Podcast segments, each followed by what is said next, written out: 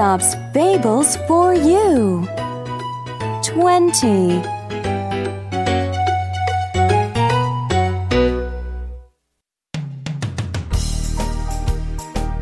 The Frog and the Ox.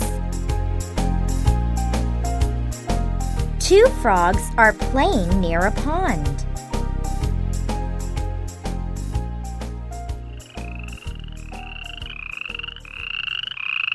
Big brother, Ribbit, Ribbit, why don't we go home now? Let's stay a little longer, baby frog. We should go home. Mother Frog is waiting for us. She told us to come home for lunch. She will be worried. Don't worry, baby frog. It's only noon. I want to play a little longer. Come on, Big Brother Frog. Let's go home. Let's play for five more minutes. Just then, a farmer and his ox pass by the pond. The two frogs jump into the pond to hide. They stick their heads out of the water and watch the farmer and the ox pass by. They have never seen such a big animal before.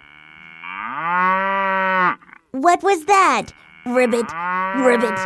I don't know, but it was very big. Ribbit, ribbit.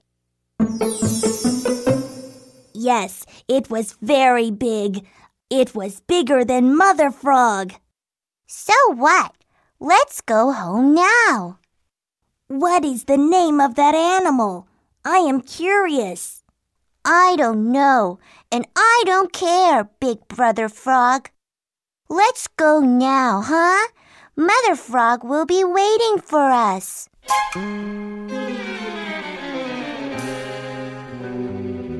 No, let's follow the animal.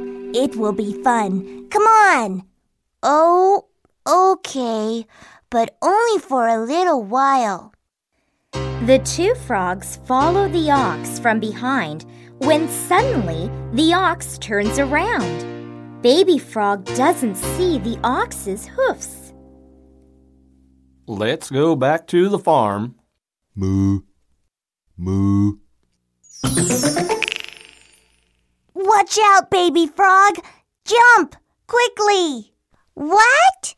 Ribbit, ribbit. Ugh! Baby Frog is crushed by the ox. He is dead. Baby frog. Baby frog. There is no answer. Oh my goodness. What shall I do? I must hurry home. I must tell Mother Frog. She will be very sad. Big Brother Frog hops home and tells Mother Frog what has happened.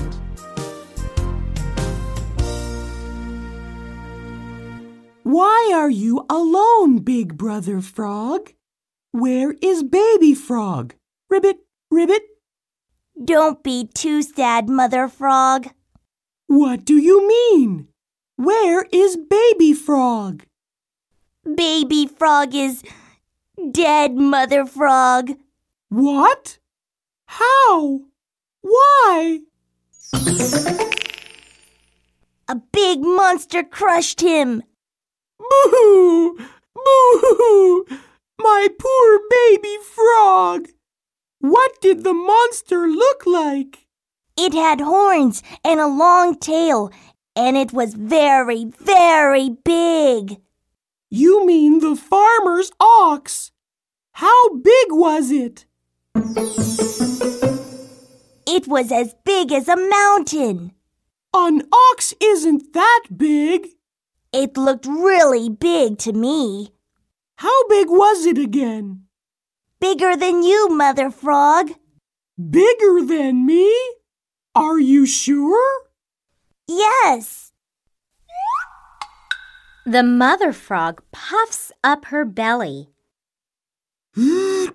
Was it this big? No, Mother Frog, much bigger. Much bigger? Yes, yes. The mother frog puffs up her belly more than before. How about this? Was it bigger than this?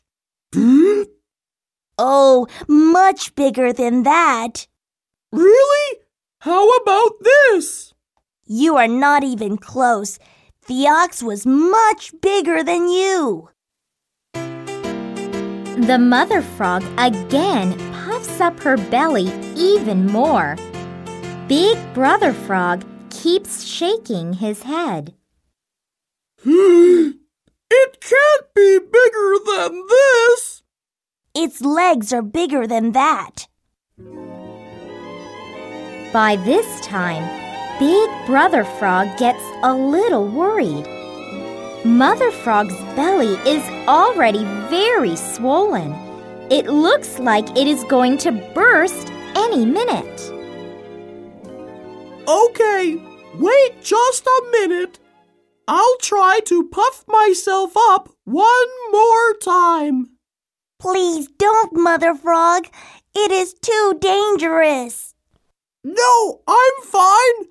I can become bigger. The mother frog continues to puff up her belly. Her face is all red.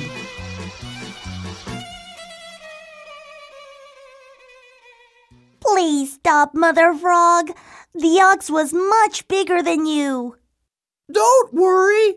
I can become bigger than the ox. Was it this big? It was much, much, much bigger. The mother frog takes in more and more air.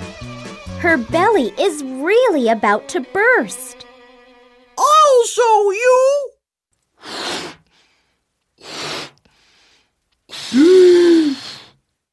The mother frog is swollen like a balloon.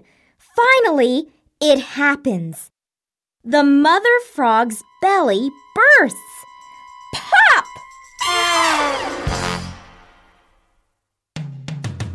Oh, oh my goodness! Mother Frog!